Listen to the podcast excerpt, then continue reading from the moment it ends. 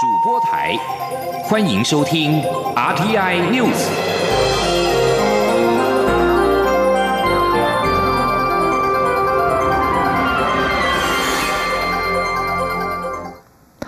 各位好，我是张旭华，欢迎收听这节央广主播台提供给您的 RTI News。二零二零大选，国民党的整合确定破局。鸿海集团创办人郭台铭今天上午透过幕僚宣布，即日起退出中国国民党，并在下午亲手写下退党声明，由幕僚代表到国民党台北市中正区党部办理退党事宜。郭台铭在退党声明中指，国民党已经远离民心，失去理想，自己再多的努力也撼动不了国民党现有的分赃和腐朽文化，因此选择离开。郭台铭在声明中表示。在情感上，他无法继续和国民党并肩作战，感到有些惆怅。但是在理智上，他知道自己在做一件对的事，一件翻转中华民国命运的大事。郭台铭的幕僚蔡庆瑜今天下午前往办理退党手续时受访，透露郭台铭今天上午才决定退党，这是许多事累积下来造成的决定。而最让郭台铭心寒的是国民党的迂腐文化。有媒体问这是否代表郭台铭过河拆桥，蔡庆瑜强调郭台铭对国民党没有一分亏欠，并反问哪里过河拆桥。记者刘品希报道。红海集团创办人郭台铭的幕僚永林基金会副执行长蔡庆于十二号下午带着郭台铭的党证、荣誉状以及退党声明，前往台北市中正区区党部办理退党。对于郭台铭在声明中提到，造成他退党的是国民党的腐败与分赃文化，媒体询问所指为何？蔡庆瑜表示，包括曾传出国民党以立法院长不分区立委第一名等条件将郭台铭留在党内，以及传出郭台铭曾拿钱叫别人退选等。郭台铭对于这些旧思维、政治分赃非常不屑。至于国民党大佬们十二号在报纸刊登的声明，是否成为郭台铭决定退党的最后一根稻草，还是因为中常委要他知所进退？蔡庆瑜表示，郭台铭是在十二号上午决定退党，国民党大佬的声明确实是因素之一，但郭台铭不会因为一个人的一句话或一件事做出决定，而是这段时间的累积。既然被觉得没有道义或要好聚好散，就选择主动退党。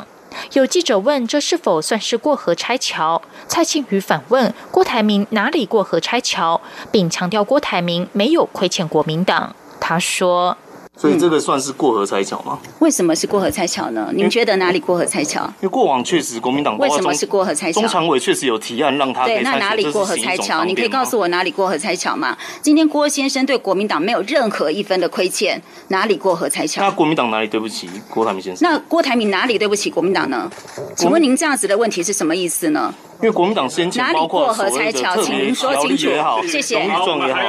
至于郭台铭在声明中指有些人其实身在曹营心在汉，蔡庆瑜则表示他们不会点名是哪些人，但相信这些人其实都心知肚明。央广记者刘聘熙在台北的采访报道。对于鸿海集团创办人郭台铭宣布退党，国民党文传会代理主委陈美华表示，国民党深表遗憾，也将依照党员违反党纪处分规程办理相关事宜。考纪会主委魏平正则是说，退党有一定的程序，不是说退党了，国民党就对你完全没有办法。请听刘品熙的报道。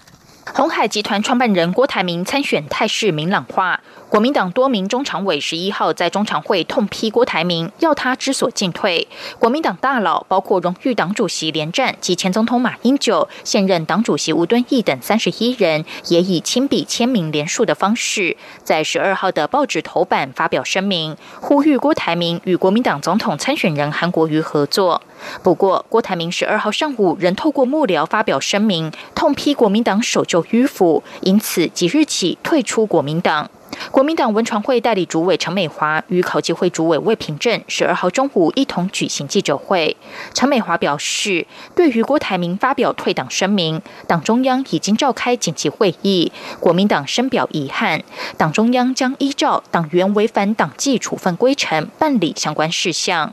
媒体询问郭台铭已经宣布退党，党中央是否仍要处理开闸事宜？魏平正指出，国民党退党有一定程序，不是退党，国民党就对你完全没有办法。他说。我们中国国民党哈，我是有一个有制度的党哈，我们对于退党有一定的程序。就算退党有一定的程序，再来就是说我们的处分规程，对于是否退党哈，退党的的的处理来讲，也都有相关的办法哈，不是说你退党了，我们国民党就对你完全没有办法。至于郭台铭的声明是否构成违反党纪，魏平正表示，声明内容的确有很多值得商榷之处，包括迂腐、百年世袭的中常委人在曹营心在汉等。党中央会请地方党部找当事人了解用词与用意后，才能讨论下一步的党纪程序，会尽快做出决定。媒体询问国民党总统初选后，党中央究竟是否有联系上郭台铭？陈美华说，党中央透过多方管道联系郭台铭，双方有接触过，大致上还算顺利。至于事前是否有掌握郭台铭要退党，陈美华表示，所有状况都在掌握当中。对于郭台铭退党，前总统马英九办公室则表示，党都有相关规定，他们没有评论。央广记者刘品熙在台北的采访报道。而国民党总统参选人韩国瑜今天则是再度向郭台铭喊话，他强调，此时此刻的团结、顾全大局、发挥大爱，比什么都重要。台北市长柯文哲今天下午受访时则表示，自己没有太特别的意见，只希望台湾能有个机会可以脱离蓝绿的泥沼。柯文哲表示，他希望国家利益大于政党利益，政党利益大于派系利益，而派系利益大于个人利益。但实际上常常是倒过来的。柯文哲说，他们还是希望能维持这个理念，但要如何发挥是大家要努力的方向。民进党发言人薛成义下午表示，郭台铭自国民党初选之后就开始铺陈退党的途径，对于这样的结果是在预料之中，民进党并不意外。继续来关心的是，行政院会今天通过了印花税法废止案。行政院长苏贞昌才是印花税是古老的税制，现今时空环境已经改变，废除印花税，全民皆可受惠。苏奎强调，如果立法院通过废止之后，将由中央征案全额补足地方所减少的税收，未来也会纳入财政收支划分法通盘处理。财政部长苏建荣表示，待立法院正式通过废止印花税之后，中央以固定裁员补地方政府的税损。二零二零年由主机总处统筹编列预算补助，二零二一年起由赋税署每年编列预算补足地方政府的税源。记者王威婷报道。行政院会十二号通过印花税法废止案，将送立法院审议。行政院长苏贞昌也再次承诺，会由中央编列预算补足地方政府税收。由于印花税是地方政府的重要财源，许多县市政府都反对废除印花税。未来立法院正式通过废止印花税后，中央的补助方式也备受关注。财政部长苏建荣以土地增值税减半征收、遗赠税降税为例。赋税署每年都会编列预算补足地方税收。立法院若今年三读通过废止印花税，二零二零年将由主计总处统筹编列预算补助地方政府。二零二一年起，每年由赋税署编列补助款补足地方政府税源。同时，未来财政收支划分法的修法过程中，也会将印花税议题纳入通盘处理。苏建荣说。如果说今年废止，那明年度的话呢，那么由一定会由这个组织总处啊统筹中央的裁员哈，来做一个啊补足的方式。那事后。以后的年度呢，基本上就由财政部来编列预算补助，赋税署编列预算补助。那这这种方式呢，事实上也不是第一次了哈。像我们之前二零零四年的这个这个所谓的呃土地增值税减半征收的部分，到目前为止，我们啊这个呃赋税署也都因为减半征收，使得地方政府的税税收减少。那么到目前为止，我们啊。呃户税署还是一样，每年编列预算。苏建荣也提到，以台北市来说，去年印花税税收有新台币四十九亿元，确实是一笔重要的税收。未来会比照土增税减半征收的制度，在补足税源时，将成长因素纳入考量，但是不可能每年补助都成长。苏建荣表示，中央补足的财源也是交由地方政府自由运用，对地方财政自主性不会有影响。中央广播电台记者王威婷采访报道。对于行政院会通过废止印花税法，国民党团书记长曾明宗表示，印花税属于地方自主财源，如果改由中央补助，恐怕导致地方看中央脸色。国民党团强烈反对废除。民进党团书记长李俊毅则说，工商界过去对印花税有诸多意见，废除之后，中央也会补助地方，地方不用担心财源不见。呼吁国民党不要为了反对而反对。屏东芳寮乡镇顾问李梦居遭到中国拘留，失联至今已经二十三天了。陆委会今天下午表示，陆方尚未依据两岸共打协议向我方通报，我方呼吁陆方应该要立即对外完整说明。陆委会并强调，保障我国人在陆人身自由安全是国人共识，也是普世价值所在。政府一定会竭尽所能提供协助。记者王兆坤报道。针对李梦居案。陆委会副主委邱垂正表示，政府的协处作为都是以李梦居的人身安全与权益作为最优先考量。相关部门也会持续透过窗口与陆方联系，要求紧速说明本案所涉及的相关事项。邱垂正指出，此案凸显中共以国家安全为名无限上纲、滥权妄为，根本缺乏法治人权概念。呼吁台湾社会应团结一心，面对国人遭中共非法滥捕，谴责北京当局破坏两岸关系、漠视人权以及危及台湾人民人身安全的恶意作为。邱垂正说：“中国大陆还是属于威权体制，而两岸的政治体制、法律规定有很大的差异，保障我国人在陆的人身自由安全。”是国人共同的共识，也是普世价值之所在。政府也一定会竭尽所能提供协助。此外，关于禁止中共代理人的修法进度，邱垂正表示，在立法设计、具体规范内容方面，目前尚无定论。外界对于民众权益是否受到过度限制也有疑虑，因此政府的立法工作会更周延妥适，以避免造成社会争议。邱垂正重申，上述修法动作的对象都不是针对大陆台商，也与参与台商协会的干部无关，也无涉正当做生意的商业代理。欲请台商放心，不存在所谓的寒蝉效应或白色恐怖。中央广播电台记者王兆坤台北采访报道。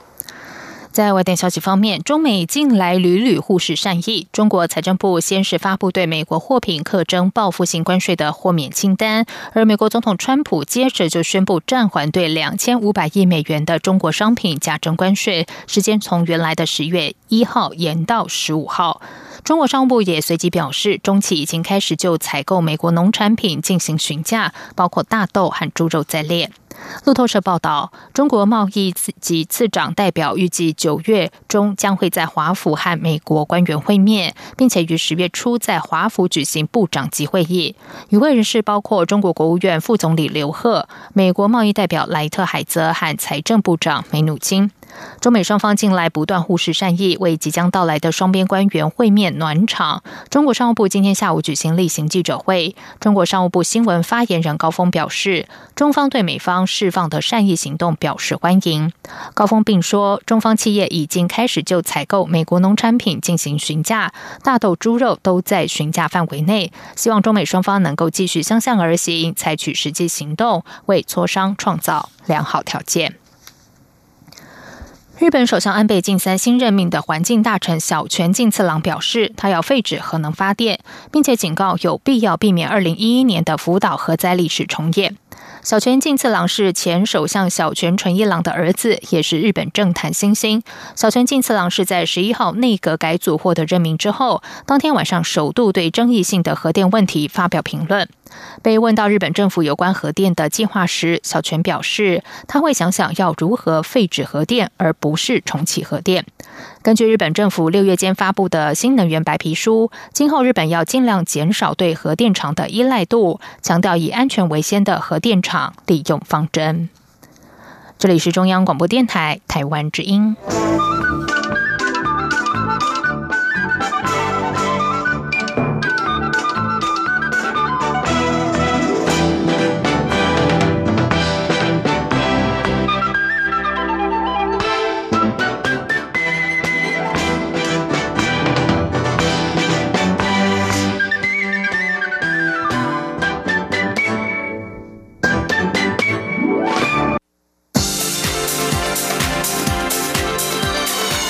这里是中央广播电台台湾之音，欢迎继续收听新闻。时间是十九点十五分，欢迎继续收听新闻。香港反送中运动持续延烧，尽管香港特首林郑月娥已经声称将撤回逃犯条例，但香港人依旧持续抗争，坚持五大诉求缺一不可。为此，在台湾的香港青年、公民团体以及港生，特地选在中共十一国庆前夕，在台北发起九二九台港大游行。香港音乐人何韵诗今天也在台北召开记者会，呼吁大家声援这场游行。记者吴丽君报道。五大诉求缺一不可，五大诉求缺一不可。撑港反集权，撑港反集权。光复香港，光复香港。时代革命，时代革命。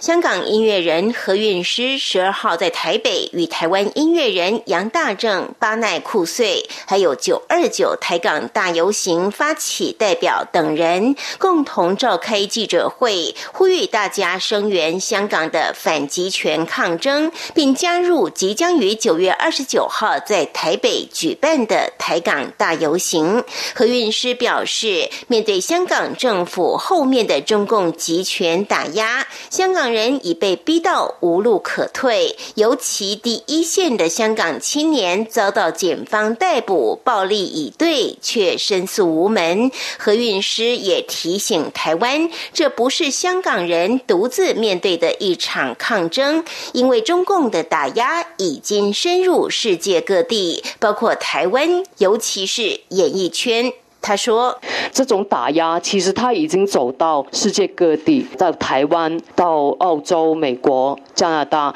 你已经可以看到各种的自我审查。这种中国力量控制着各种机构。你看到现在演艺圈绝大部分人都不再敢发声了，大家都活在一个非常大的恐惧里面。很多的艺人已经失去了他们的自由了。我觉得他们才是真。”正失去了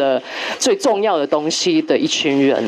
九二九台港大游行发起代表之一，也是由在台港生组成的香港编程青年成员关同学也说明，为何港首林郑月娥声称将撤回逃犯条例，但香港人依旧持续抗争，就是因为逃犯条例打破了一国两制的明文承诺，加上港府在处理政治风暴的过程中，暴露了香港在一国两制下。崩坏的社会制度，因此现在香港人要的是光复香港时代革命，并坚持五大诉求缺一不可，否则香港人曾经拥有的自由将成为历史，香港及香港人的未来也将是一片黑暗。中央广播电台记者吴丽君在台北采访报道。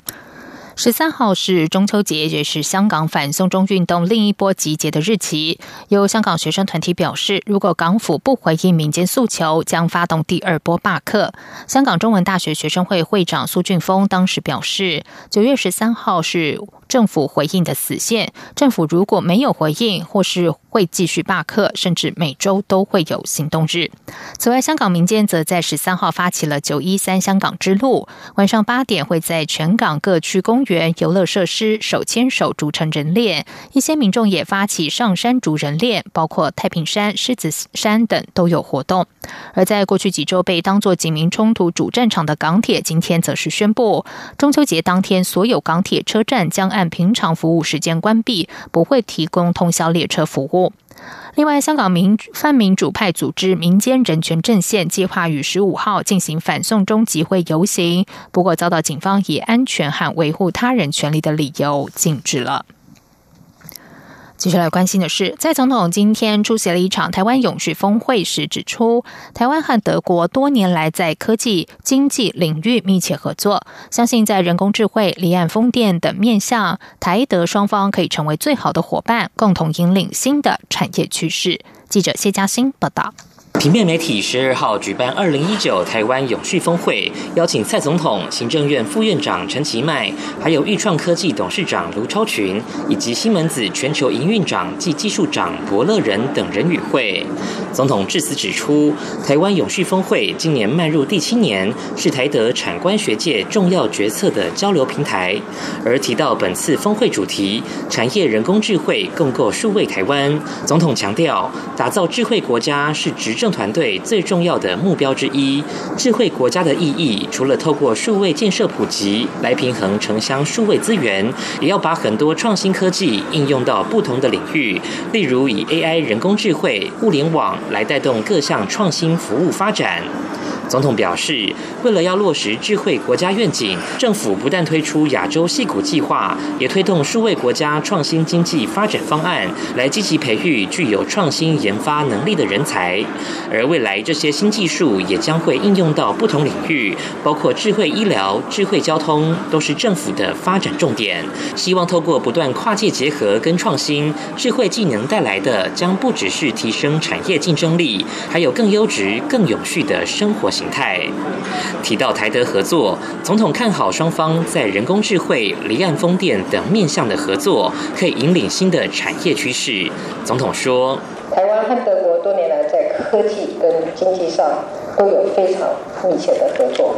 我们经济部沈荣金部长前几周才到德国访问，那么相信在人工智慧、在离岸风电等各面向。”我们跟德国能成为最好的伙伴，共同引领新的产业的趋势。总统还提到，西门子去年和台湾有将近三十亿元的合作计划，今年也计划投入一点二亿，在台中打造数位体验及研发中心，整合台湾既有的优秀硬体业者，打造最新的智慧示范产线，为产业带来更多智慧化解决方案。对于西门子大力投资台湾，总统表示感谢，希望台德双方继续合作，共同在下一个世代的数位转型中取得先机。动国家与产业发展。中央广播电台记者谢嘉欣采访报道。为了照顾社工，建构更完整的社会安全网，行政院会今天通过社工薪资制度，替政府和民间的社工人员加薪。而新制度预计二零二零年实施，将会有一万零六百八十二人受惠。记者王威婷报道。卫福部十二号在行政院会报告建立社工专业人员薪资制度，让社工人员安心工作。卫福部报告指出，在公部门的社工薪资调整方面，把原本属于计划性质的风险工作补助费，由新台币一千元提高到两千元，并调整成可以经常性编列和支领的人事费。正式编制的社工将可领一千八百一十元到三千元，约聘雇社工约一千五百六十九元到三千元。在民间单位的社工薪资部分，将由定额补助、无明确晋升制度，修改为依年资、学历、执照、执行风险业务等级补助的阶梯式专业服务费，年资加几可加至七年。若以第一年聘用的社工员为例，就职薪资约四万一千元，薪制最高可以领四万四千八百九十二元，加薪将近四千块。为服部社会救助及社公司司长。李美珍说。目前第一年如果加薪之后就四四八九二，那在原来的旧制大概四万一千，所以将近可以增加将近四千元。那未来又可以逐级的上升。那至于公部门的部分，我们就聚焦在风险工作补助，过去是一千到两千，我们对照来看就可以看到，未来正式编经常调整之后，正式编制是一八一零到三千，约聘雇，因为公部门也还有约聘雇的社工，大概就一五六九到三千。李美珍表示，也会同步调高补助雇主应负担的劳健保费及提拨劳退准备金的费用，由每月补助一千元调高为每月补助五千元。李美珍表示，社工加薪将由明年元旦起实施，政府将投入三亿七千两百二十一万元的经费支应社工薪资调整案，估计公部门将有四千五百一十二名社工人员，民间单位则有六千一百七十名社工可受惠。总人数为一万零六百八十二人。行政院长苏贞昌在院会采示，在充实社工人力方面，去年已经增聘一千四百名社工，明年底可以增加到三千名。在调高薪资方面，已在今年六月及八月分别核定政府部门及民间机构的社工人员薪资调整计划，自明年起全面实施，建立合理化的薪资制度，鼓励社工安心就任。中央广播电台记者王威婷采访报道。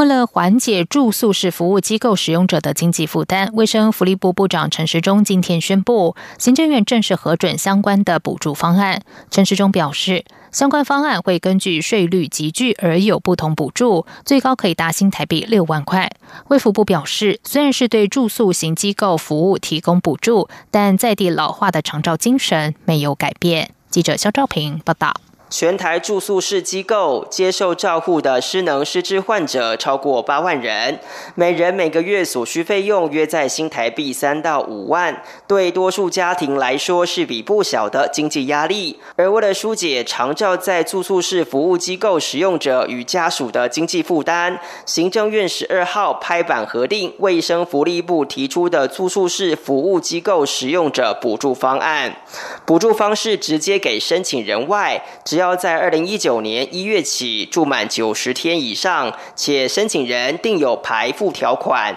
将以一年一次以汇款或记名支票直接补助申请人。其补助款项按综合所得税税率集聚，采阶梯式补助。预估所需经费约新台币二十九亿多元，而今年则会有五万多人受惠。卫福部长陈时中说：“那最高是补助六万块，好，然后根据。”缴交税率的不同，大概五趴的，我们会要补助五万四；那是十二趴的，我们补助四万五千六百元。那相关人员的资格，就是现在住在养护型的机构，一些老人呃老人福利机构、护理之家，还有我们身心障碍机构里面，都会予以补助。之所以提出补助方案，就是因为社会上有弱势家庭未达到所得税法长照特别扣除额的减税优惠，但他们确实有使用长照服务，因此卫福部才研究补助方案。长期照顾司司长祝建芳表示，办法的目的就是要替弱势减轻压力。他说：“一百零九年，我们就按照预估那个成长率的部分，那这个部分的资料相关的经。”费到一百一十二年，大概预估到三十三亿啊。那整个的一个预期效益，就是希望能够缓解使用机构者跟他的家属的一个经济负担，能够提升让这样的一个长照住宿是机构需求者跟照顾者的一个生活品质。卫福部表示，确实有部分民众真的需要住宿型服务，因此政府目前先减轻负担，未来会进一步推动公共化住宿型机构，达到改善品质、减轻负担的目标。不过，卫福部也强调，落实在地老化的长照精神没有改变。中央广播电台记者肖兆平采访报道。